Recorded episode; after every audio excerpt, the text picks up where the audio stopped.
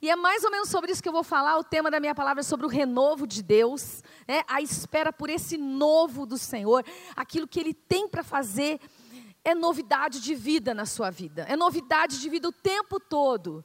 Deus não é Deus de coisa velha, de coisa antiga, Deus é Deus de coisa nova.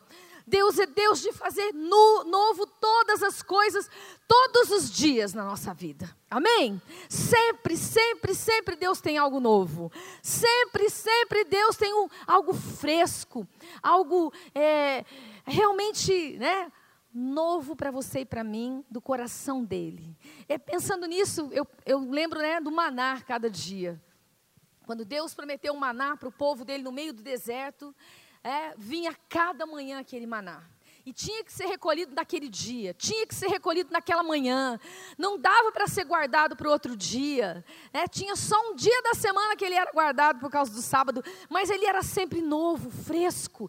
Tinha que ser colhido a cada manhã, e assim é o que Deus quer fazer na nossa vida. A palavra dele se renova, é sempre nova, é sempre fresca, é sempre algo novo para o seu coração. Então eu creio que Deus tenha um renovo para as nossas vidas. E orando, eu sinto que é como se a gente estivesse assim, chegando no final de um ano cansado. Parece, parece que a gente não viveu esse ano, não sei qual é a sua sensação. É? A gente planejou tanta coisa, a gente fez tanta coisa, e a gente não fez, a gente ficou em casa, né? Mas daí dá uma sensação estranha, é uma sensação que parece que, que a gente não viveu. Tem gente dizendo assim: vamos apagar esse ano. Não, não é verdade. A gente viveu esse ano. Deus fez grandes coisas esse ano. Mas é, há uma força, uma batalha batalha, há algo acontecendo no reino espiritual. Eu não sei se você sente isso. Há algo poderoso acontecendo, há algo soberano acontecendo. E foi bem interessante, nos, nos comecinhos da, da pandemia, a gente teve uma série de lives, né, muitas lives, né? E elas estão todas lá no YouTube, se você quiser assistir alguma. Mas uma das primeiras lives que o pastor Davi fez com o pastor Sidson, lá de Portugal, ele falou sobre isso, né? A gente conversou sobre essa pandemia, o que, que significava essa pandemia, né? O que, que significava isso que a gente estava vivendo sobre Jesus, a sua vinda, tinha um misto de medo, né? Eu não sei você, mas é, teve uma volta de gente para a igreja no começo da pandemia tremenda, né? Um monte de gente ligado, um monte de gente desesperado com medo de Jesus estava voltando naquela semana e ele não estava bem, né? Então foi um corre-corre, né? Agora já estão dando umas desviadas, mas na verdade, né?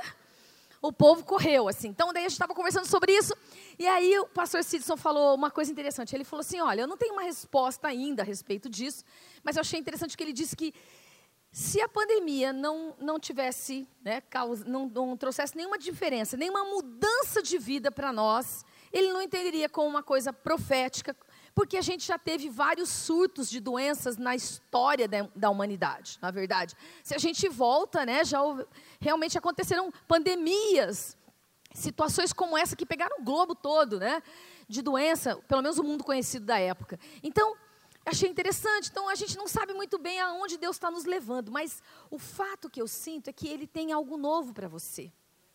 Talvez você esteja chegando no final desse ano cansado.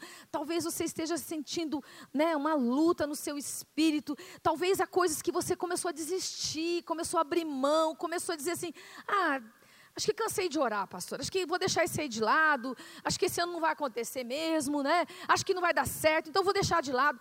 Mas eu quero dizer uma palavra a você nessa manhã. Deus te trouxe aqui para renovar o seu espírito. Deus te trouxe nessa manhã para renovar sua mente, renovar o seu coração, renovar o seu ânimo, renovar suas forças nessa manhã. Em nome de Jesus, quem recebe isso? Amém? Então eu creio que é sobre isso que eu quero falar. Eu quero falar sobre o renovo de Deus, o renovo que Deus está preparando para aqueles que esperam nele. É? Mas quando a gente olha no Antigo Testamento, a palavra renovo tem tudo a ver com Jesus. É? Jesus é o renovo de Deus sobre a terra. É? Então, Isaías capítulo 11, versículos 1 e 2 diz assim: Um ramo surgirá do tronco de Jessé e de suas raízes brotará um renovo. E aí começa a descrever Jesus, né? O Espírito do Senhor repousará sobre ele, o Espírito que dá sabedoria, entendimento, que traz conselho, poder, o Espírito que dá conhecimento e temor do Senhor, no versículo 2, né? Então, é o renovo é Jesus. Jesus é o cumprimento da promessa do Pai. Então, a ideia no Antigo Testamento de renovo está sempre ligada a um broto, a uma parte da árvore que muitas vezes está seca, que você pensa que morreu, mas de repente ressurge, de repente brota, de repente nasce algo novo dali com força. E essa é mais ou menos a ideia sobre Jesus e o povo de Deus, né? o povo de Israel, os judeus. Então, eles foram, né, passaram por uma história difícil, é, foram levados para o exílio, é, perderam muitas das promessas, não levaram, foram cativos, sofreram muito, quase quando não havia mais esperança, quando não tem mais, né? Parece que se perdeu tudo, a promessa de Deus vem. 400 anos sem a voz de Deus e surge o Messias, e surge o Senhor, e surge o renovo de Deus, a promessa do Senhor se cumprindo. Então quero dizer uma coisa a você. Se você chegou aqui sem esperança, se você chegou na casa de Deus buscando, buscando algo, isso que você está buscando é Jesus. Ele é o renovo de Deus para a sua vida. Ele pode mudar a sua história. Pode ser o antes de Jesus e o depois de Jesus na sua vida. Pode acontecer algo novo e diferente se você abrir o seu coração, se você clamar, se você abrir o seu espírito, se você disser sim, Senhor. Ele vem sobre a sua vida. Essa é a promessa de Deus para você, né? Jeremias 33, Versículos 14 e 15 diz assim: Dias virão, declara o Senhor, em que cumprirei a promessa que fiz à comunidade de Israel, à comunidade de Judá. Naqueles dias e naquela época, farei brotar, farei nascer um renovo justo da linhagem de Davi, e ele fará o que é justo e o que é certo na terra. Deus fará brotar vida onde havia morte. Amém? E o que a gente mais escuta sobre essa pandemia é morte. Né? É um número de mortos, é aquilo que está acontecendo, é morte, é morte, mas Deus está declarando vida, haja vida. E contra todos os prognósticos, contra tudo que todo mundo diz, nós dizemos: haja vida. Haja vida. Haja vida e vida em abundância. Porque é isso que ele nos prometeu. Então eu quero ir com você para o Novo Testamento, e nessa, no Novo Testamento a gente tem essa mesma palavra. Muitas vezes ela é traduzida por renovação, por regeneração, né? mas é essa ideia de renovo. Põe para mim o próximo slide, né? Então, renovar é aquela palavra no grego ali que eu não vou tentar ler, né? É fazer algo novo, é fazer algo se tornar novo e diferente, melhor. Essa é ideia. Não é apenas renovar no sentido de, ah, eu vou substituir, eu vou colocar algo além. Quando você renova a sua casa, você tira o que é velho, né? Você pinta paredes, você muda a coisa, você está trazendo um aspecto novo, você está trazendo um novo de Deus ali, né? Então, causar uma mudança de um estado anterior a um preferível, algum, alguma coisa melhor, algo que você prefere.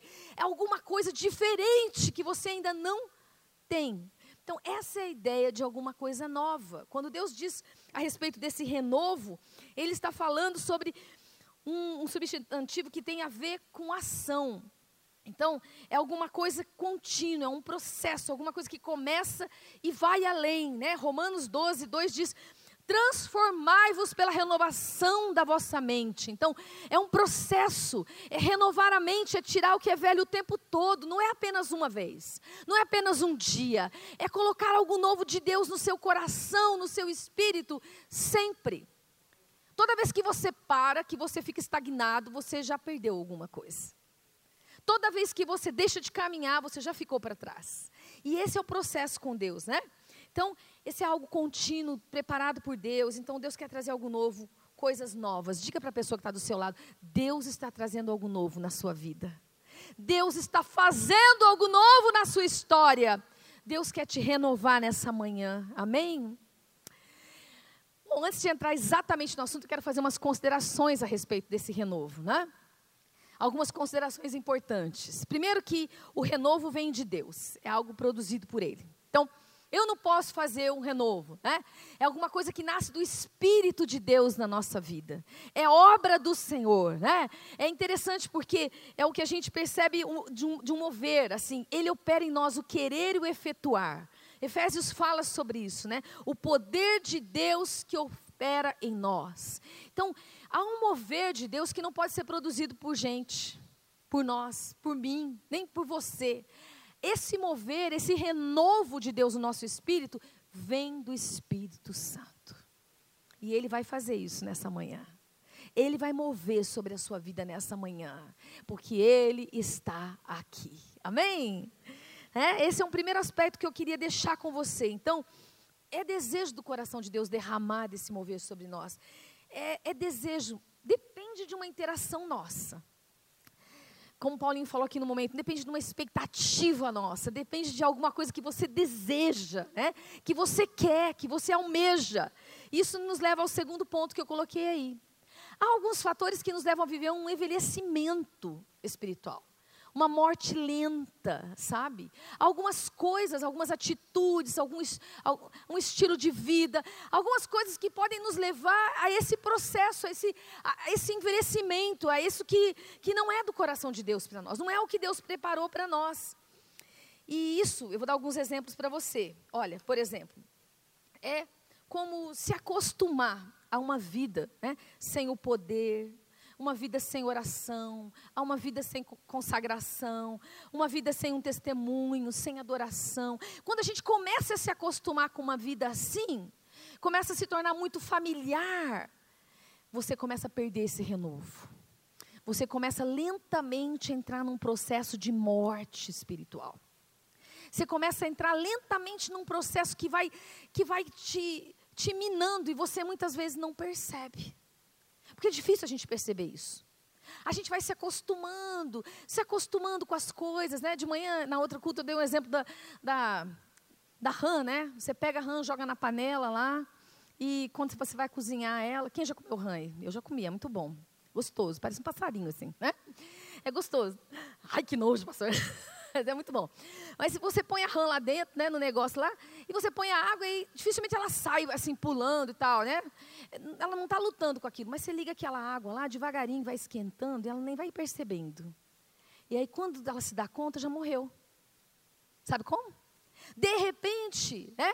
Que não é um de repente, é devagarinho, você vai se acostumando. E assim é com as coisas de Deus. A gente começa a dar menos valor, começa a se acostumar a, a, a não ter uma vida de oração. Ah, hoje não, não vai dar tempo de eu fazer devocional, então deixa para lá. Então, ah, mas amanhã, ah, não sei o quê. Daí a gente vai deixando um pouquinho, deixando um pouquinho, deixando um pouquinho. Quando a gente vê, a gente está lerros de distância. Porque é assim que a gente erra um caminho. A gente não erra um caminho rapidinho. Você se propôs é aqui, mas aí você foi um pouquinho para cá. Só que a longo prazo a, a separação é bem grande. Não é assim? É? Você até começou próximo, mas no final de tudo você estava lá bem longe, bem distante. É mais ou menos como a gente começa a viver uma vida automatizada. Sabe, coisas que a gente faz no automático na vida? Tipo assim, se você dirige, né? Se não for no começo, né, se vai tempo que você dirige, principalmente, você já nem pensa que como é que, que, que você precisa fazer primeiro, onde você tem que pôr o pé, como é que você muda a marcha, já vai no, no automático, sobretudo já, já sai. Não é assim? Você já coloca e, sai andando. Há tantas coisas que a gente faz no automático, tipo assim, você não levanta de manhã e pensa, é, hoje eu preciso colocar na minha agenda, eu preciso escovar os dentes. Não, espero que não, né? É rápido, você já imagina, você vai lá direto na pista, começa a escovar o dente, e você consegue escovar o dente, ainda mais se você for mulher, fazer um monte de outras coisas. Porque você já nem está pensando naquilo. Você já está fazendo aquilo e fazendo um monte de outras coisas juntas. Não é verdade? Você já está limpando a pia, já está arrumando não sei o quê, você já está não sei o lá.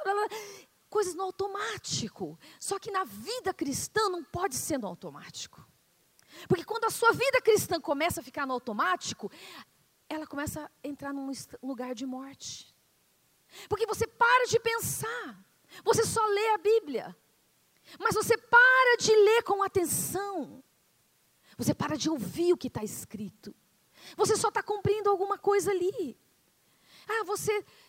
Você já viu propaganda? Tem coisa que você já nem presta atenção. Quanto já entrou no automático para você? Você já ouviu tantas vezes, você não liga mais. As coisas de Deus não podem ser assim elas precisam ter um lugar, uma prioridade, um valor para a gente. Precisam ser intensas na nossa vida. Não pode ser apenas na musculatura automática, não pode ser apenas no eu faço com uma rotina, como uma rotina, como alguma coisa que eu já me acostumei. E aí, de repente, eu estou vivendo a minha vida natural e meu coração, minha mente, está tudo cheio do, dos meus sonhos, dos meus planos, dos meus problemas financeiros, dos meus desafios, mas já não tem lugar mais para as coisas de Deus, nem do reino de Deus. Eu já não penso muito, eu já estou com a cabeça cheia de coisas, cheia de coisas da minha rotina, do meu dia a dia, dos meus problemas e da minha vida. E devagarzinho, o reino de Deus e a presença dEle vão perdendo a prioridade do meu coração. Vão deixando de ser a primeira coisa que eu penso na minha manhã, ou o valor que aquilo tem. E devagarinho, devagarinho, a rotina, os, minha, a minha satisfação, o meu lazer, coisas que nem são ruins, são boas, são necessárias, não são pecado, mas essas coisas podem roubando, nos tirando do foco daquilo que Deus tem. E é por isso que eu e você precisamos do renovo de Deus. É por isso que eu e você precisamos do renovo do nosso coração, ser renovado constantemente na presença do Senhor. Por isso que eu e você precisamos deste lugar. É? Por isso que o renovo precisa ser constante nas nossas vidas. Que é o último aspecto ali. Não é alguma coisa que eu posso parar, tem que ser algo novo a cada manhã. O renovo de Deus tem a ver com um frescor, tem a ver com alguma coisa é, que vem do coração de, de Deus. É? Transformai-vos pela renovação da vossa mente. Há algo que a gente precisa continuamente buscar, um processo. É? Ser semelhante a Jesus é um processo nas nossas vidas. É? Então não se desanime. Não se desanime nas, nas lutas, nas batalhas, nas dificuldades, naquilo que você viu que você pisou a bola, que você errou, que você caiu. Não se constranja. O Senhor te diz nessa manhã: Eu venho para te renovar. Eu venho para te levar a um lugar de renovo, de frescor da minha presença. E isso é algo novo, novo, constante, né? Então eu quero ir com você no nosso texto-chave. Vamos lá. Já falei tudo isso, mas a gente ainda não está no nosso texto-chave. Isaías capítulo 40. Então, se você está aí, né, com o seu smartphone ou com o que você estiver anotando, vai lá, abre lá né, na sua Bíblia, Isaías capítulo 40. É o nosso texto importante desse, de hoje, é o que eu quero deixar com você. Isaías 40, do versículo 27 ao versículo 31. Diz assim: Por que você reclama, ó Jacó? E por que se queixa, ó Israel? O Senhor não se interessa pela minha situação, Deus não considera a minha causa. Muitos de nós estamos assim. Será que Deus está me vendo? Será que, tá, né? Será que Deus está me percebendo nessa história toda? Essa é a ideia. Né? E Mas o profeta mesmo responde bem rápido aí no versículo seguinte: Será que você não sabe? Nunca ouviu falar? O Senhor é Deus eterno, é Criador de toda a terra. Ele não se cansa nem fica exausto, sua sabedoria é insondável. Ele é poderoso, Ele tem o controle de todas as coisas. Será que você não se lembra disso? Será que você não se lembra que Deus não foi pego de surpresa por essa pandemia? Será que você se atenta para o fato de que Deus tem o controle de tudo? Será que Deus não tem o poder? Tem o poder, todo o poder, né? Aí ele continua: Ele fortalece ao cansado, ele dá grande vigor ao que está sem forças. Gente, a força vem dele.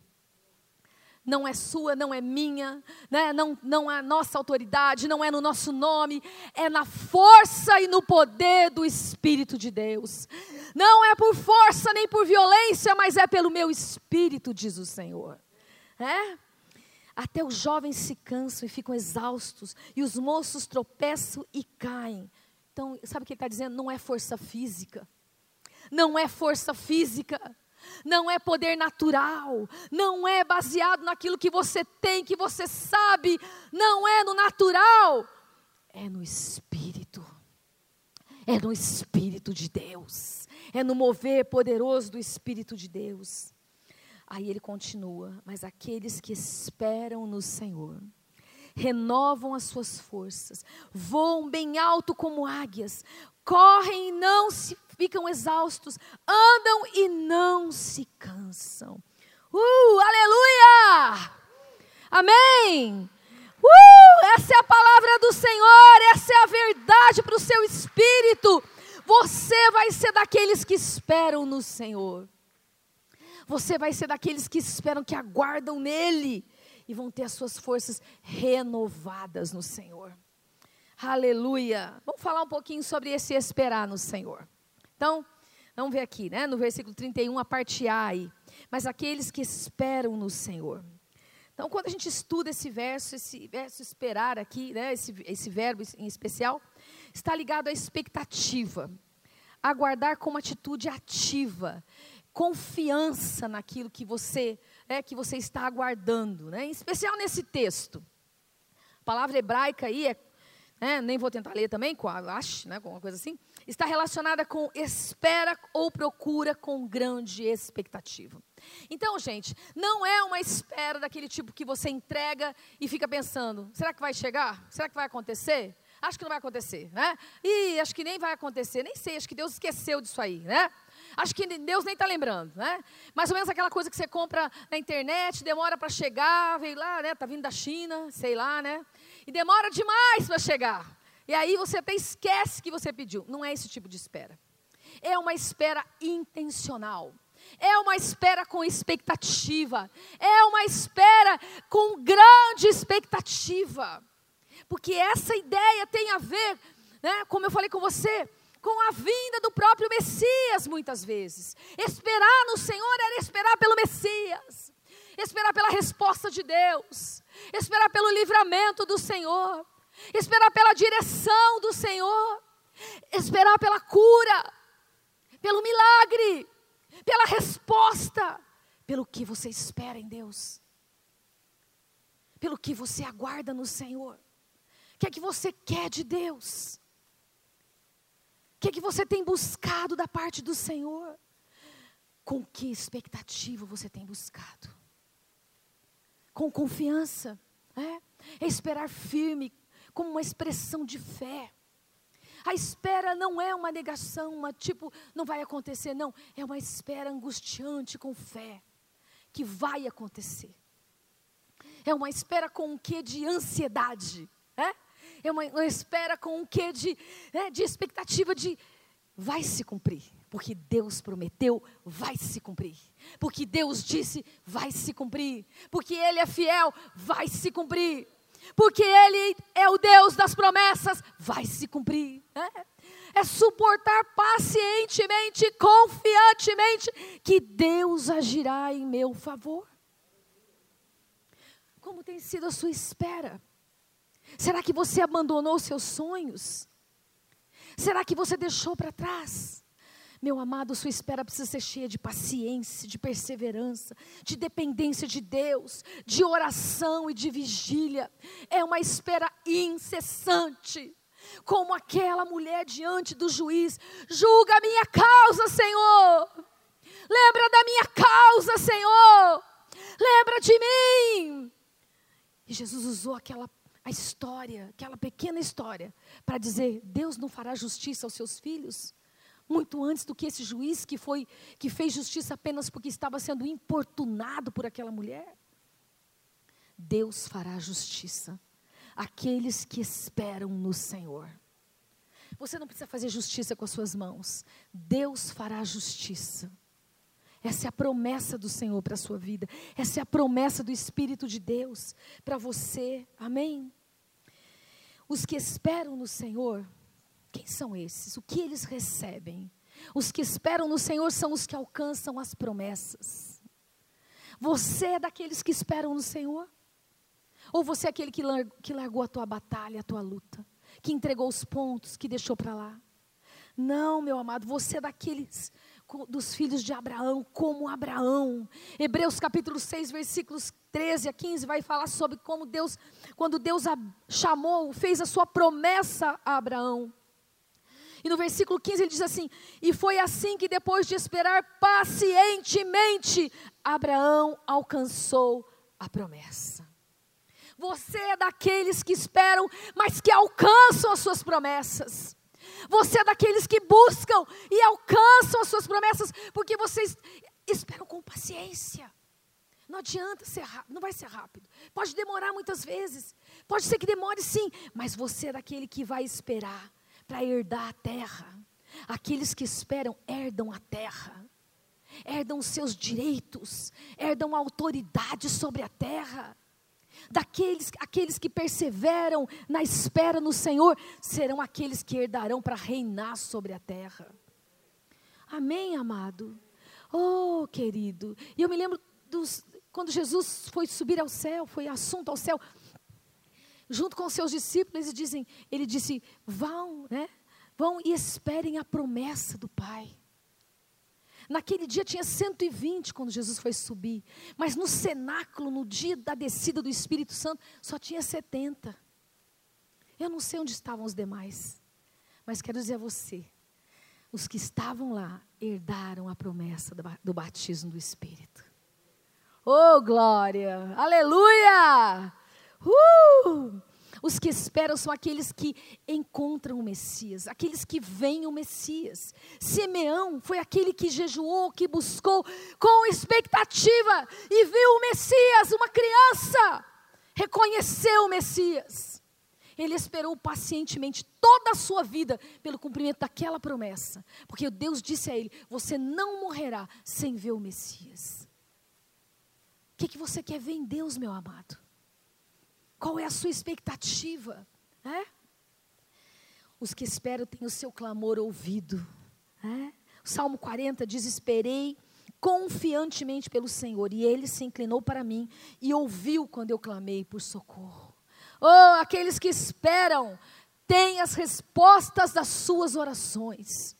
Eu quero te animar, mulher de Deus. O Senhor falou comigo profeticamente: não desista. Sonhe os sonhos de Deus e continua crendo, porque a resposta vai chegar. Aquele filho vai voltar. Aquele homem vai se curvar à vontade de Deus. Não desista das suas orações. Não desista do seu clamor.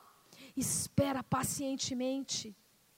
Os que esperam, esperam no seu nome, porque é no nome do Senhor que nós conquistamos as nossas batalhas, é no nome do Senhor que nós vencemos as nossas batalhas. Os que esperam no Senhor recebem novas forças e recebem um renovo de Deus. E é isso que Deus quer derramar sobre a sua mente e o seu espírito nessa manhã. Um renovo da parte dele. Porque talvez alguns aqui estão desistindo de esperar. Mas alguns têm esperado por muito tempo e precisam ser renovados pelo Senhor. Vão ser renovados pelo Senhor nessa manhã, em nome de Jesus, amém? Oh, querido, o Senhor vai renovar suas forças para vencer as suas batalhas, para trazer direção, é, para vir com cura sobre a sua vida e sua casa, em nome de Jesus. Mas eu estou correndo aqui porque eu quero ter um tempo de oração no final, né? E as suas forças serão renovadas. Sabe por que, que as suas forças serão renovadas? Eu estou no meu último slide. Porque Deus trabalha por você. É tão linda essa passagem né, de Isaías 64, versículo 4, diz assim: Desde os tempos antigos, ninguém ouviu, nenhum ouvido percebeu, e olho nenhum viu outro Deus além de ti, que trabalha para aqueles que nele esperam. Já pensou nisso? Você espera no Senhor e Deus faz aquilo que você não pode fazer. Você espera no Senhor e Deus abre a porta que você não pode abrir. Deus faz por você aquilo que você não tem sabedoria, não tem força, não tem autoridade, não tem poder para fazer. Mas Deus convence aquele coração. Deus chama, Deus fala, Deus atrai, Deus muda aquela história, porque Ele pode fazer onde você não pode fazer, Ele pode fazer. É? Suas forças são renovadas porque você confia na palavra de Deus. A palavra de Deus é o seu escudo, ela é a, a, sua espada, perdão, a qual você luta as suas batalhas. E quando você levanta essa espada, ela te dá a certeza da vitória. Ela te dá a certeza da vitória. É? Diz assim o Salmo 130, versículo 5: Espero no Senhor com todo o meu ser, e na Sua palavra eu ponho a minha esperança. Porque a palavra do Senhor é a verdade. Ele, nós temos cantado, ele não é homem para mentir, e nem filho do homem para se, se arrepender. Aquilo que ele disse certamente se cumprirá. Porque a palavra dele é a verdade, então você espera na palavra. É reivindicando as palavras que você precisa esperar. É declarando a palavra que você precisa né, esperar. Você espera, você tem certeza que a sua força vai ser renovada, porque você está centrado em Deus. Em ti eu espero e tu me responderás, diz o Salmo 38. Você olha para Deus, não olha para as circunstâncias, não olha para as situações, não olha para as coisas que você está vendo no mundo. Se você focar no mundo, o mundo vai mentir para você.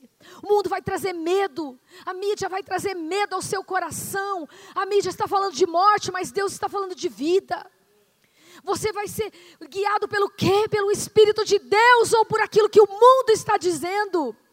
O que o sistema do mundo quer fazer é trazer terror e pavor ao seu coração. Mas Deus te traz vida. Deus renova sua mente. Se a sua mente se encher da palavra, você vai viver de forma diferente nesses dias.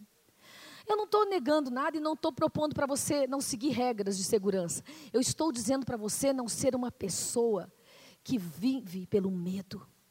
Eu estou dizendo para você ser uma pessoa que vive pela palavra de Deus, que vive pela boca de Deus, que vive por aquilo que sai da boca de Deus e não por aquilo que sai do inferno, por aquilo que sai do mundo, do sistema do mundo. Querido, Deus está aqui. E eu estou concluindo. Guarda suas coisas, deixa suas coisas de lado aí um pouquinho, deixa seu celular de lado agora, né? Deixa as coisas de lado. Eu quero te convidar a fazer algo agora. Onde você está com seus olhos fechados. Nós não podemos ter um tempo de altar. Então não dá para te chamar aqui na frente. Mas nós vamos ter um tempo de altar nos nossos lugares. Amém? E esse é um tempo de você agora sondar o seu coração diante do Senhor. Deus quer mover sobre você, Deus quer trazer renovo. Alguns desistiram de esperar nele. Foi isso que Deus falou com o meu coração profeticamente, enquanto eu preparava. E o Senhor quer te levar de novo a um lugar de espera, mas é um lugar de espera diferente. É com expectativa, com fé, com confiança. Mas muitos têm esperado durante muito tempo. E o seu coração está angustiado. Precisa do renovo de Deus no seu espírito precisa do renovo do Senhor sobre a sua mente, sobre o seu coração. E o Senhor está aqui nessa manhã para trazer isso sobre você agora. Mas Ele quer ouvir o seu coração, a sua oração. Então, onde você está? Feche os seus olhos agora. Feche os seus olhos agora. E eleva a sua oração ao Senhor. Enquanto nós vamos cantar uma canção nesse instante, o Espírito de Deus vai começar a mover sobre este lugar. E o renovo do Senhor vai passar sobre a sua vida nessa manhã. O sopro do Senhor vai vir sobre você. O sopro do Espírito de Deus está aqui. Os que esperam no Senhor vão voar como águias. Deus quer te levar a um lugar alto nessa manhã para você ver a perspectiva de Deus das coisas, para você ver como Deus olha a sua história, o seu problema, a sua circunstância. Deus vai fazer você sair daqui correndo, correndo, com força, com novo ânimo. Deus vai trocar as forças com você nessa manhã.